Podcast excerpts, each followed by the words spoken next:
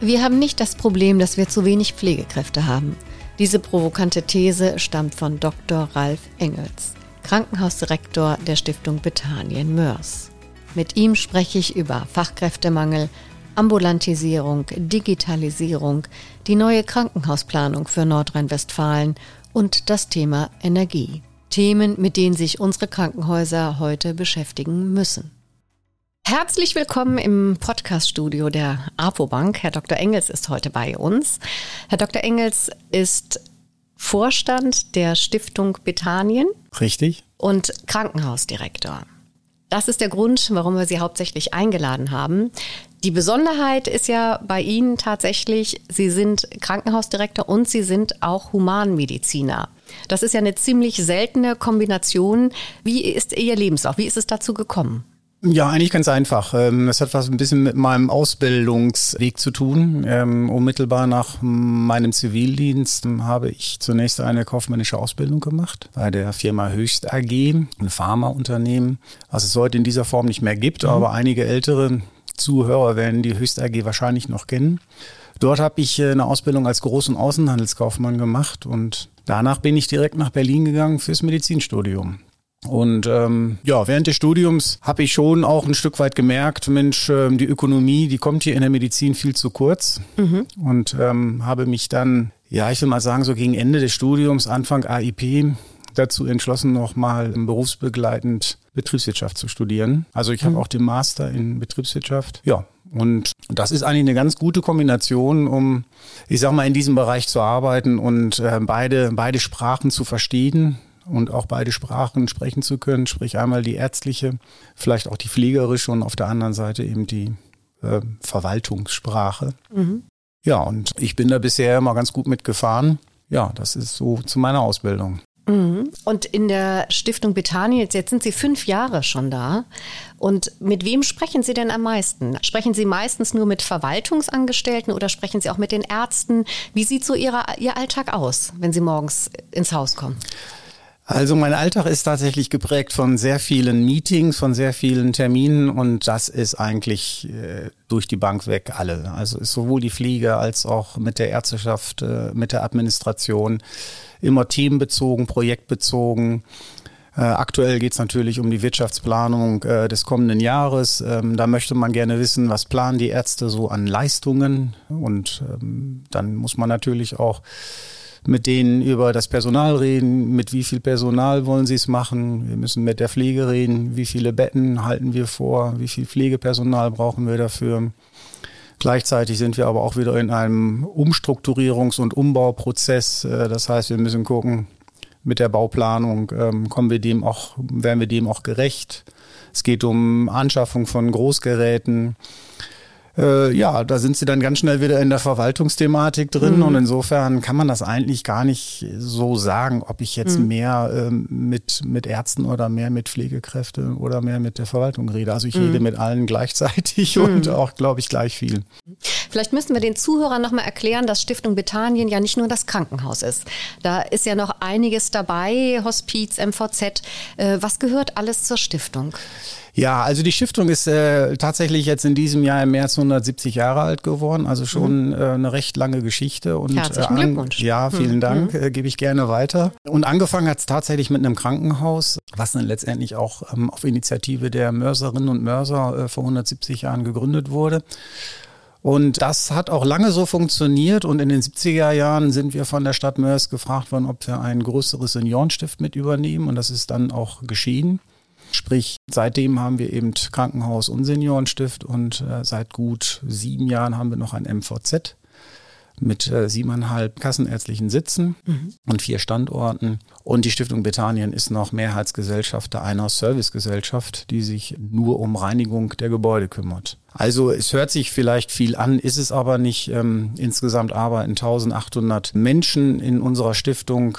Aber wir sind, wie gesagt, ja, eine Stand-alone-Stiftung. Also soll bedeuten, wir, mehr haben wir auch nicht. Also äh, wir verfügen nicht noch über weitere Krankenhäuser oder sonstige Einrichtungen. Ich finde das aber trotzdem viel. Ja, ist vielleicht auch viel. ja. Aber ähm, es ist halt eben aufgrund der langen Geschichte äh, so auch gewachsen und mhm. ja, jetzt gucken wir mal, wie, mhm. die, wie die nächsten 170 Jahre werden. Ja. Sie sind auch akademisches Lehrkrankenhaus. Ja. Welchen Stellenwert hat das bei Ihnen? Also ständig auf der Suche nach PJ-Lern oder ja, schon einen großen. Also äh, es ist immer gut, wenn man irgendwie ähm, nochmal ein Lehrkrankenhaus beziehungsweise eine Universität an der Seite weiß. Äh, mhm. Ja, klar, äh, PJ-Studenten, Formulanten, das ist mhm. natürlich immer nochmal die Möglichkeit, äh, Kontakt zu dieser, zu dieser Gruppe von, von Studenten oder Ärzten zu bekommen. Mhm. Aber es gibt ja auch viele andere Fragen, auch rein inhaltliche Fragen, wo man eben äh, den Maximalversorger auch braucht. Mhm. Beispiel jetzt auch in der anstehenden Krankenhausplanung, die mhm. ja unmittelbar bevorsteht. Da muss man sich ja schon nochmal punktuell absprechen, äh, wer mhm. macht was und ähm, wo ist es besser und wo ist es vielleicht mhm. ungünstiger, manchmal auch aus ökonomischen Aspekten. Und ähm, ja, da sind wir eigentlich sehr froh drüber dass wir da auch wirklich einen guten Kontakt haben. Mhm. Ähm, bei uns ist es die Universitätsklinik in Essen. Mhm.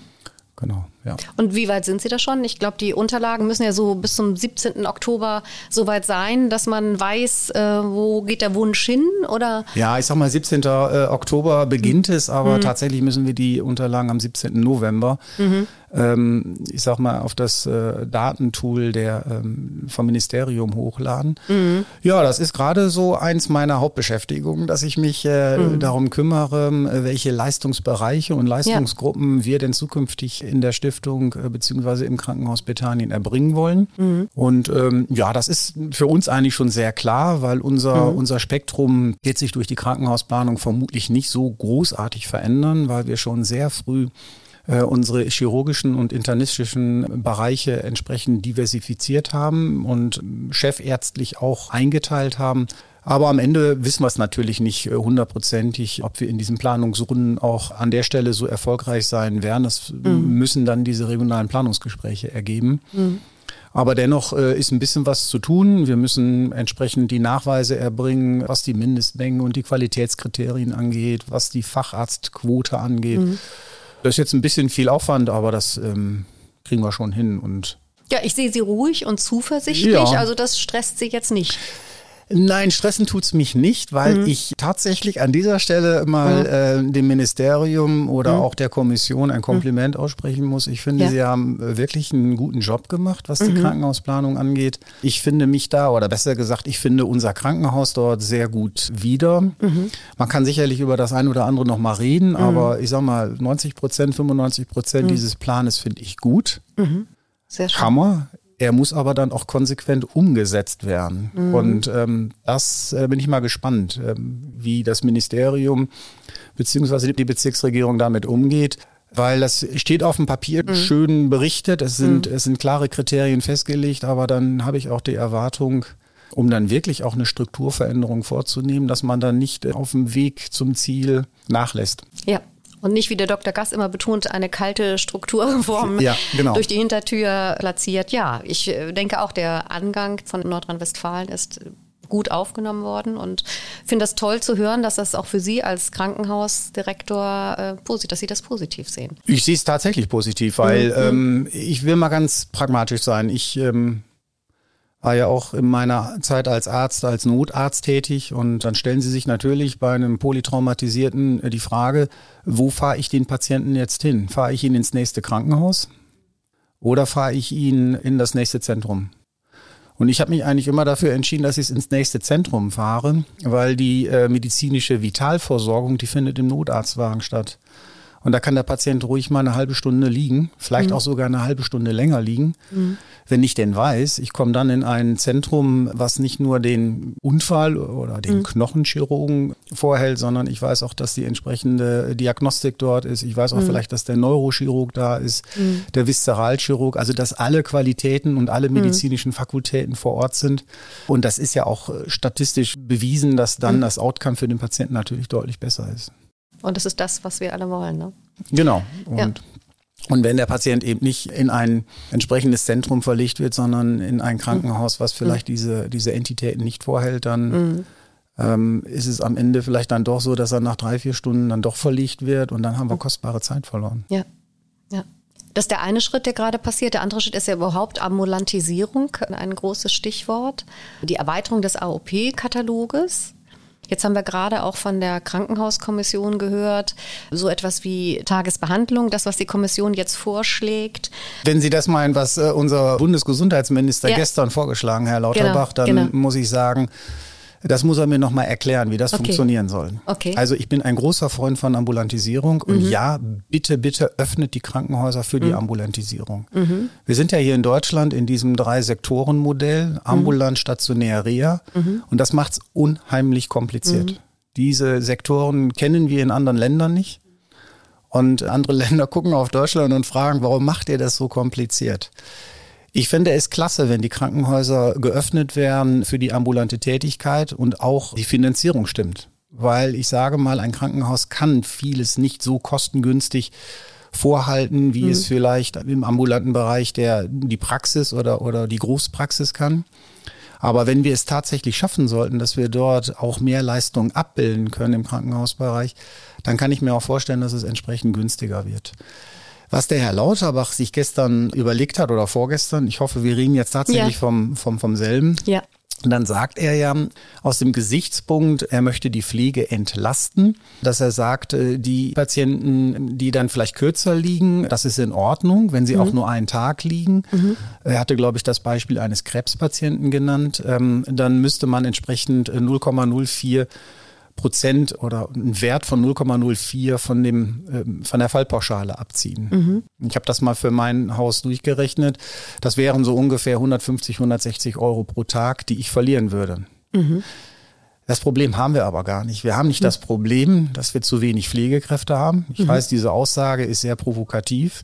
Ja. Sondern aktuell sind ja mhm. sowieso die Krankenhäuser alle nicht gefüllt. Mhm. Ich mache das jetzt sehr allgemein. Ich weiß, ja. man muss das natürlich regional ähm, nochmal mhm. bewerten, aber mhm. wir wissen, dass wir seit Corona ähm, nicht mehr auf das äh, Niveau äh, des Jahres 2019 kommen. Wir haben einen Schwund von bis zu 15 Prozent weniger stationären Fällen und darunter leiden die Krankenhäuser auch gerade ganz extrem. Trauen sich die Patienten nicht? Ich kann es Ihnen nicht sagen. Ich, ich weiß es nicht. Es mhm. ähm, wird sicherlich damit zusammenhängen. Es wird mhm. äh, wahrscheinlich äh, ja eine Vorsicht oder auch vielleicht Ängste da sein, dass man mhm. das Krankenhaus nicht aufsuchen will dass man zurückhaltend ist. Vielleicht ist es auch schon ein Stück weit die Ambulantisierung. Ich kann es Ihnen nicht sagen. Ich denke, das wird auch sicherlich noch mal irgendwann untersucht werden. Aber es ist faktisch so, dass wir weniger Fälle haben als in 2019 mhm. und das in diesem und das auch im letzten Jahr. Und ich gehe stark davon aus, dass sich das auch in den nächsten Jahren fortsetzen wird. Das heißt, ein Großteil der Krankenhäuser ist nicht mehr an der Auslastung, wie es mal vor drei Jahren, sprich 2019 war. Das heißt das, Sie haben auch weniger Pflegepersonal aktuell vor Ort oder? Nee, ich, Pflegepersonal nicht, mhm. sondern ich spreche jetzt rein von den stationären Patienten. Mhm. Mhm. Im Gegenteil, ich habe das Pflegepersonal sondern so noch mal stark aufgebaut, okay. weil wir auch einen neuen Bettentrakt jetzt vor wenigen Wochen eröffnet haben mit 100 mhm. Betten. Und ja, momentan ist ja die Finanzierung der Pflege eigentlich auch ganz günstig. Mhm. Ist ja ausgegliedert worden aus dem, aus der DRG-Finanzierung. Und da haben wir, glaube ich, in den letzten Jahren einen ganz guten Job gemacht. Wir konnten tatsächlich von Anfang 19 bis Ende 2021 120 Vollzeitstellen Pflege aufbauen. Das heißt, wow. äh, wir haben nicht nur den Weggang oder ja, den Weggang äh, kompensiert, sondern auch noch zusätzlich aufgebaut. Da haben wir uns auch sehr viele, äh, sehr viel Mühe gegeben. Aber dennoch, ähm, das ist ja nicht das Thema, was Herr Lauterbach beschrieben mhm. hat, sondern ja. Herr Lauterbach sagt, ähm, lasst die Patienten kürzer liegen und dann könnt ihr sie trotzdem abrechnen. Mhm. Aber ich sag mal, der ökonomische Vorteil, den sehe ich nicht, weil mhm. wenn ich ein leeres Bett habe, dann habe ich lieber den Patienten im Bett mhm. und ich kann dann 150 oder 160 Euro mehr verdienen. Mhm. Nicht, dass ich das will, aber der mhm. Anreiz ist an dieser Stelle, finde ich, nicht mhm. richtig gesetzt. Mhm. Und deswegen bin ich ja auch ein großer Freund davon, dass man mal grundsätzlich über die DRGs, über die Fallpauschalen mhm. nochmal nachdenkt. Weil das ist ein Anreiz, der, der, das wissen wir jetzt auch schon seit 20 Jahren, seitdem mhm. diese DRGs eingeführt worden sind, dass hier diverse Fehlanreize bestehen. Ja. Ähm, und ja, Ja, ich glaube, das ist wirklich schon sehr, sehr oft gesagt mhm. worden und äh, da ist wirklich höchste Zeit, dass ja. da auch was passiert. Ich komme trotzdem nochmal zurück auf den Aufbau der Pflegekräfte, weil äh, da haben Sie gesagt, Sie haben das prima geschafft und äh, das wäre für die Zuhörer, glaube ich, schon mal ganz interessant, weil wir so viel über Fachkräftemangel sprechen, auch gerade bei Pflegekräften. Wie haben Sie das denn geschafft? Sie haben jetzt so geschmunzelt, dass Sie das ganz gut geschafft haben, aber verraten Sie uns doch äh, gerne mal, wie haben Sie das geschafft? Ja, wir sind 2018 hingegangen und haben eine Kampagne gestartet, äh, Werde Betania in. Mhm. Ähm, haben versucht, durch kleine Anreize uns attraktiv zu machen. Punkt mhm. eins, das sind banale Sachen, macht wahrscheinlich auch jedes andere Krankenhaus, aber wir haben eben das Bewerbercafé eingerichtet. Das mhm. heißt, da konnten Interessierte einfach mal so zur Pflegedirektion gehen und entsprechend mhm. ohne vorher einen Termin zu vereinbaren. Mhm. Das waren, ich glaube, zwei, zwei äh, Zeiten pro Woche, wo man mhm. einfach äh, zur Pflegedirektion laufen konnte und mhm. ähm, dort wurde man mit einem Kaffee begrüßt und dann gab es ein kurzes Gespräch ohne Bewerbungsunterlagen, sondern mhm. einfach nur mal ein Kennenlerngespräch, dass man sich austauscht. Mhm. Und dass man einfach mal äh, in Kontakt kommt. Und das mhm. war, äh, glaube ich, so eine Art niederschwelliges Angebot. Das wurde auch sehr gut angenommen. Darüber hinaus haben wir gesagt, dass bei uns, äh, ja, ich sag mal, die interessierten Pflegekräfte und auch das Bestandspersonal natürlich auch äh, immer wieder die Frage der Versorgung ihrer Kinder haben, ihr, gerade ihrer minderjährigen Kinder. Und deswegen haben wir im Jahr 2019, war es, glaube ich, 20. Auf jeden Fall haben wir im August 21 ähm, mhm. eine Kita eröffnet mit ähm, bis zu 95 Kita-Plätzen. Wow. Das ist sehr gut angenommen worden und ähm, mittlerweile, ich hoffe, die Zahl stimmt noch, äh, werden jetzt ähm, oder sind zum neuen Kita ja, ich glaube, 35 betanische Kinder dort Ach, aufgenommen worden. Und das ist natürlich ähm, für die Vereinbarkeit von Beruf und Familie ein ganz, ganz wichtiger Punkt. Und Toll. oftmals ist es ja so, dass ähm, beide Partner ja auch irgendwie in der Medizin arbeiten. Mhm. Das ist ja nicht selten so, dass mhm. sie ist Ärztin, er ist Pfleger oder andersrum. Mhm. Und das ist, glaube ich, auch sehr gut aufgenommen worden. Naja, und darüber hinaus haben wir vielleicht auch so ein paar strukturelle Vorteile. Wir haben schon immer eine entsprechende Quote gehabt in der Besetzung der Früh-, Spät- und Nachtschichten und gerade vor allen Dingen in der Nachtschicht. Also ich habe ja auch bei anderen Krankenhausträgern gearbeitet. Da war das eigentlich aus ökonomischen Gründen wichtig, äh, dass man nachts nur eine Pflegekraft an Bord hat pro mhm. Station. Mhm. Und mhm.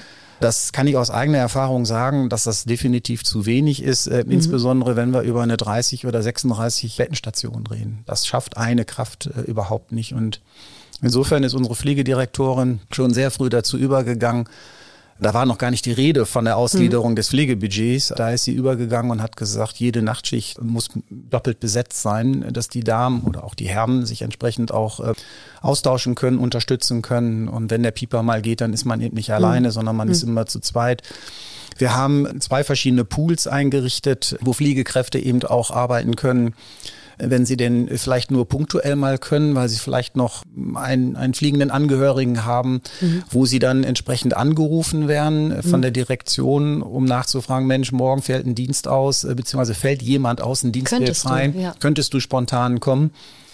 Und Super. da ist eine extrem hohe Flexibilität da. Mhm. Also ähm, das ähm, hat, glaube ich, auch dazu geführt, ja, und ich sag mal, wir sind vielleicht auch in Mörs in einer, in einer Umgebung von vielen anderen Krankenhäusern, wo man ja dann auch äh, festgestellt hat, dass dort ein häufiger Trägerwechsel stattgefunden hat und mhm. Ja, dann guckt man vielleicht auf die 170 Jahre alte Stiftung, wo mhm. man sagt, Mensch, da mhm. ist Kontinuität. Ähm, mhm. Das kann ich jetzt gerade jetzt in diesen Zeiten gut gebrauchen ja, das denke ich mal, könnten die Gründe sein, warum wir an der Stelle jetzt so erfolgreich waren. Nein, natürlich auch noch ein wichtiger Grund, das muss ich an der Stelle sagen, mhm. dass wir natürlich eine Pflegefachschule äh, haben. Ne? Wir haben eine mhm. Pflegeausbildung, ähm, eine eigenständige. Als ich vor fünf Jahren angefangen habe, hatten wir 125 Ausbildungsplätze. Jetzt sind es mittlerweile 230. Äh, wir bauen gerade eine neue Pflegefachschule, die wird ähm, nächstes Jahr im August mit dem neuen Jahrgang eröffnet. Und dann werden wir bis zu 420 Schülerinnen und Schüler ähm, mhm. haben. Und das ist natürlich auch nochmal ein Pool, wo wir rausschöpfen.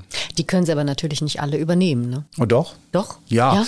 420 heißt ja über drei Jahre, ne? Das sind ja drei Ausbildungsjahre. Ja. ja. Naja, wir haben ja gerade jetzt auch einen Generationswechsel. Ähm, auch im mhm. Seniorenstift werden wir in mhm. den nächsten fünf Jahren, sechs Jahren sehr, sehr viele äh, Menschen in Anführungszeichen verlieren, mhm. weil sie äh, das Rentenalter erreicht haben. Und mhm. ähm, es ist ja eine zunehmende Tendenz zur Teilzeitbeschäftigung. Mhm.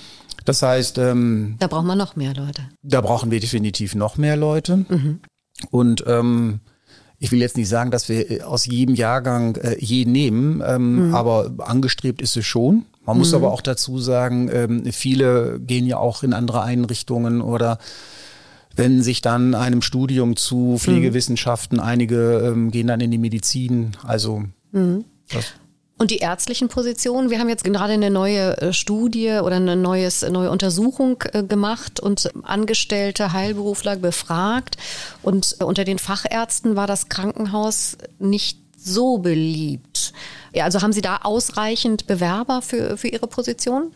Ja, würde ich schon sagen. Liegt mhm. aber auch so daran, dass wir sehr differenzierte Fachbereiche haben, die mhm. alle miteinander auch ein, ein gutes Ausbildungskurriculum nachweisen können. Also mhm. das ist allen Chefärzten sehr wichtig, dass wenn sie denn eine Kandidatin oder einen Kandidaten bekommen, dass mhm. die dann auch im Grunde genommen mit dem ersten Arbeitstag wissen, wie sieht ihre Ausbildung aus. Das möchten mhm. ja die jungen Kolleginnen und Kollegen auch erfahren, welche Schritte durchlaufe ich, mhm. in welchen Funktionen bin ich während meiner Ausbildungszeit. Und ich glaube, damit können Sie gut trumpfen, wenn Sie da wirklich auch ein schriftliches Curriculum dem Kandidaten mitgeben können und das auch eine gewisse Verlässlichkeit hat. Ne? Dass es mhm. immer mal wieder Ausnahmen gibt, ist logisch. Mhm. Aber ich glaube, das ist dann sehr überzeugend und damit mhm. können Sie bei den Studierenden auch ganz gut punkten. Was ich gerade noch völlig vergessen habe zu erwähnen, das mhm. betrifft sowohl die Ärztinnen und als auch die äh, Fliegenden. Das ist, dass wir natürlich auch sehr viel im Ausland oder aus dem Ausland rekrutieren. Mhm. Ähm, wir haben vor gut zwei Jahren ein sogenanntes Onboarding bei uns in der Stiftung implementiert, wo wir ähm, eine Mitarbeiterin haben, die im Grunde genommen nichts anderes macht, um Kontakte in ja, europäischen oder auch außereuropäischen Ländern aufzubauen, um dort Pflegekräfte, aber auch Ärztinnen zu bekommen. Mhm. Und das setzt sich dann fort, dass schon bei dem Bewerbungsinterview, was ja dann mhm. teilweise über Skype stattfindet, wir auch unsere Sprachtrainerinnen dabei haben mhm. und die auch sehr schnell einschätzen können, wie ist das Sprachniveau. Und dann, wenn die Kandidatin oder der Kandidat kommt, wir auch mit den Sprachtrainerinnen ein eigenes äh, Sprachcurriculum entworfen haben, wo die dann sehr schnell auf die entsprechenden äh, B-Kurse, B1, B2-Kurse kommen so dass sie dann auch mit der Sprache sehr schnell hinterherkommen. Und das ist natürlich das Allerwichtigste, dass die Sprache funktioniert.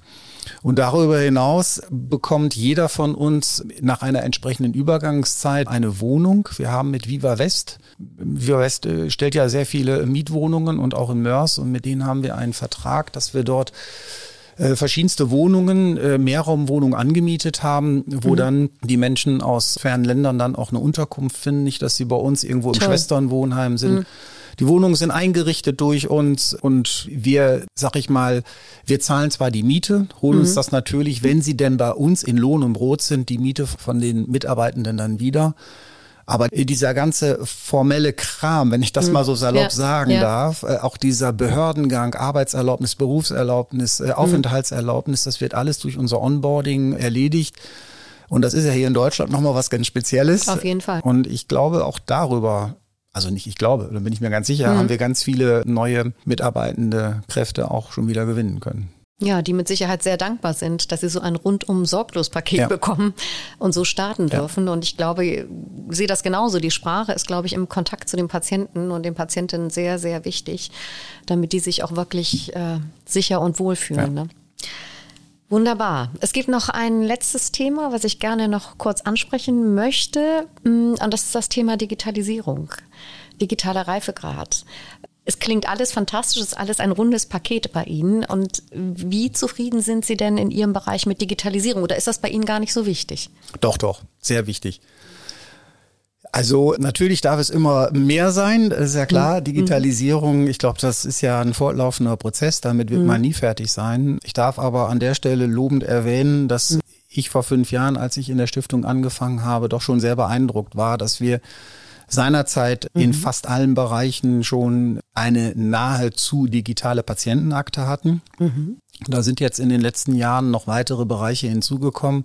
Das läuft schon sehr gut, so dass wir äh, im Grunde genommen uns jetzt den nächsten Projekten auch äh, anzuwenden können. Das ist einmal äh, dieses mhm. digitale Patientenportal. Das steht mhm. jetzt bei uns ganz groß ja auf der Fahne. Das wird aber vermutlich noch ein einen Moment dauern, um nicht zu sagen Monate dauern. Aber da geht es ja darum, dass zukünftig die Patienten von zu Hause aus, von der Couch aus keine Ahnung, ihren Aufklärungsbogen schon mal lesen können, schon mal ausfüllen können. Äh, sie können sich online Termine holen. Das geht ja teilweise auch heute schon. Mhm. Also, dass man vieles von zu Hause aus machen kann, um dann, wenn man dann das Krankenhaus aufsucht, äh, im Grunde genommen ja schon eine gewisse Vorarbeit geleistet hat.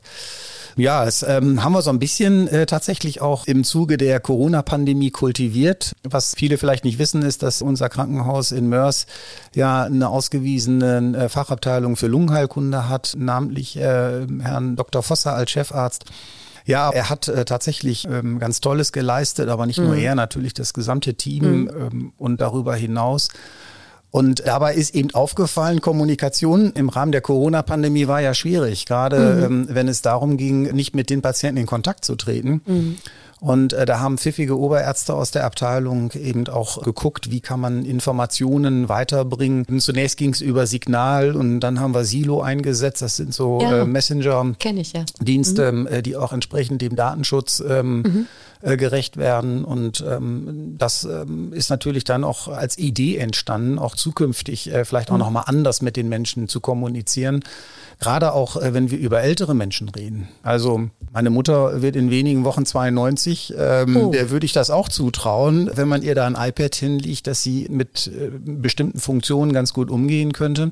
Toll. Und wir sehen es ja auch schon im, sag mal, in, ich glaube in Mecklenburg-Vorpommern hat es schon vor zwei, drei Jahren so ein Pilotprojekt gegeben, mhm. das äh, über telemedizinische Anbindung eben die Patienten auch in den ländlichen Regionen versorgt wurden, indem man mit ihnen kommuniziert hat. Also da steckt noch ganz viel Luft drin, da ist noch, äh, da gibt es sehr viele Möglichkeiten. Und da sind wir in, in Bethanien noch lange nicht am Ende, aber mhm. wir sind da auf einem sehr, sehr guten Weg. Das heißt, Sie sind auch da zufrieden. Ja, zufrieden bin ich auf jeden Fall. Also ich bin sowieso zufrieden äh, über meine MitarbeiterInnen, weil die unfassbar gute Dinge leisten, Tag mhm. ein, Tag aus. Weil mhm. die Arbeitsbedingungen sind ja unter Corona nicht einfacher geworden, mhm. sondern eher komplizierter geworden. Mhm. Und was noch hinzukommt, ist, mhm. ähm, es ist ja wirklich unfassbar, wie viele neue Verordnungen, Richtlinien, Gesetze fast tagtäglich auf uns einprasseln, die wir dann mhm. wieder zu berücksichtigen haben, die oftmals gar nicht so ähm, umgesetzt werden können, weil mhm. es einfach nicht geht, weil es mhm. unpraktisch ist. Aber wir haben immer versucht, Lösungen zu finden und das ist mhm. uns auch äh, eigentlich immer gelungen. Mhm. Und deswegen äh, bin ich sehr zufrieden, was sehr das angeht. Ja, das klingt toll. Mhm. Das, das allerletzte, was jetzt noch, ähm, was ich noch ansprechen wollte, ist Energie. Wir lesen jetzt in der Zeitung, Krankenhäuser können ihre Rechnungen nicht mehr bezahlen, Energiepreise schnellen in die Höhe. Wir haben auch festgestellt, dass 92 Prozent der Kliniken Erdgas zum Heizen benötigen. Äh, wie sieht das bei Ihnen aus? Ja. Haben Sie Angst vor dem Winter? Ähm, also Angst vor dem Winter habe ich jetzt gerade nicht aber ich habe eine Menge Respekt vor den, äh, ja, vor den inflationär steigenden Preisen. Mhm. Äh, unsere Stiftung hat an einer Stelle äh, tatsächlich Glück. Äh, wir sind auf Gas so gut wie gar nicht angewiesen, oh. weil wir mhm. Fernwärme beziehen. Damit will ich nicht sagen, dass die Fernwärme weiterhin günstig bleibt. Auch mhm. die wird äh, sicherlich teurer werden in den mhm. nächsten Jahren. Aber wenn ich unseren Gasverbrauch angucke und wenn ich weiß, dass unsere Preise jetzt am 31.12. Äh, unsere Preisbindung zu Ende ist, wir müssen neu verhandeln, dann weiß ich, da wird einiges an, an zusätzlichen Kosten auf uns zukommen. Mhm. Auch Lebensmittel, Medikalprodukte, alles wird teurer. Mhm. Bauen wird extrem teuer. Okay. Ähm, so dass ich auch heute beziehungsweise vor einiger Zeit eine Baumaßnahme ähm, gestoppt habe, beziehungsweise mhm. erst gar nicht begonnen habe, weil mhm. es unkalkulierbar geworden ist. Ja, und das macht mir Sorgen, insbesondere mhm. wenn nicht wirklich klar ist, ob der Bund oder das Land nochmal unterstützen wird. Mhm. Seit gestern Abend habe ich ein bisschen Hoffnung. Gestern Abend war ja die Ministerpräsidentenkonferenz, wenn ich das richtig äh, verstanden habe. Und da gab es ja auch nochmal ein deutliches Veto dass hier eine Entlastung her muss. Mhm. Mir ist es fast schon unangenehm, das so zu sagen, weil mhm. die Krankenhäuser haben ja während der Corona-Pandemie auch sehr viel Kompensationszahlungen erhalten. Das kann ich gut nachvollziehen, dass in der mhm. Bevölkerung dann sagt, oh, nicht schon wieder die Krankenhäuser. Oh, das glaube ich nicht. Aber es ist tatsächlich so, dass wir, und das betrifft alle 2000 Krankenhäuser in mhm. Deutschland, mhm. dass, ähm, dass da Steigerungen auf diese kritische Infrastruktur zukommt die werden die Krankenhäuser nicht tragen können. Insbesondere ja nicht, weil wir den Preis können wir ja nicht weitergeben an den Patienten. Wir sind ja an diese Fallpauschalen worüber wir vorhin schon ganz kurz geredet haben. Ja. Da sind wir ja dran gebunden. Mhm. Und insofern bedarf es da nochmal einer finanziellen Unterstützung. Aber ich bin sicher, dass die Bevölkerung dahinter steht, Herr Dr. Engels. Das ist unsere Gesundheit. Wir brauchen die Versorgung im, im Notfall, im Krankheitsfall. Und also wenn Gesundheit nicht das höchste Gut ist, was dann? Naja, ich, das, da haben Sie sicherlich recht. Das werden die meisten Menschen schon auch verstehen. Mhm. Aber ich bin unzufrieden mhm. über das, was, äh, was wir aus der Corona-Krise gelernt haben und mhm. dass wir es nicht umsetzen. Wir wissen, dass wir ein strukturelles Problem in mhm. Deutschland haben mit den vielen, vielen Krankenhäusern mhm. bundesweit und den, ich glaube, 360, 370 Krankenhäusern in Nordrhein-Westfalen. Und ich habe ja gerade so im Nebensatz gesagt, wir haben eigentlich keinen Pflegemangel, sondern ich bin der festen Überzeugung, dass wir, dass wir einfach die Pflege, die Pflegekräfte, die wir haben, die haben wir falsch verteilt. Und ähm, ja, ich weiß, dass ich da äh, möglicherweise mir den Unmut einiger ähm, Geschäftsführerkollegen zuziehe, aber ich bin mhm. schon der Überzeugung, wenn man es mhm. richtig nochmal planen würde auf einem grünen mhm. Blatt Papier, dann äh, würden wir es anders machen. Wir trauen uns aber nicht, diese Veränderung vorzunehmen. Und das stelle ich grundsätzlich fest, dass wir in den letzten Jahren, das hat mit Corona jetzt weniger was zu tun, zu wenige Strukturen verändert haben oder zumindest mhm. mal überdacht haben. Und mhm. jetzt fällt uns das so ein bisschen auf die Füße. Ja. Stichwort Energie ist ja auch so dieses Thema. Krankenhäuser, Bildung zähle ich auch dazu. Mhm. Wir haben das, finde ich, in den letzten Jahren liegen lassen und ich würde mich freuen, wenn die Politik da ein bisschen mutiger wäre, mhm. auch mal Dinge in Anführungszeichen auszuprobieren da bin ich ein bisschen unruhig. Da würde ich mich freuen, wenn das jetzt ein hm. bisschen schneller gehen würde. Ja gut, Nordrhein-Westfalen geht ja ein bisschen vor, wird ja jetzt ein bisschen ausprobiert. Ich habe gerade nachgeschaut, es sind 337 Kliniken. Etwas tut sich und ähm, ja, ich wünsche Ihnen auch, dass sich da mehr tut, selbstverständlich. Und äh, es kommt allen zugute, wenn sich das verbessert, äh, allem Patienten in der Bundesrepublik. Dann bedanke ich mich jetzt mal ganz herzlich für das Gespräch, Herr Dr. Engels, und für die Einblicke. Sehr, sehr spannend. Ganz herzlichen Dank. Und ich danke auch allen Mitarbeitenden der Stiftung Bethanien, egal an welcher Stelle sie da stehen, dass sie mit so viel Herzblut, Empathie äh, für die Patientinnen und die Patienten da sind. Ganz herzlichen Dank und Gruß an Ihre Mitarbeitenden. Ja, vielen Dank für die Einladung. Bin sehr gerne gekommen. Vielen Dank für das Gespräch und äh, die nett gemeinten Grüße, die gebe ich natürlich gleich morgen weiter. Ja, danke schön. Ganz herzlichen Dank.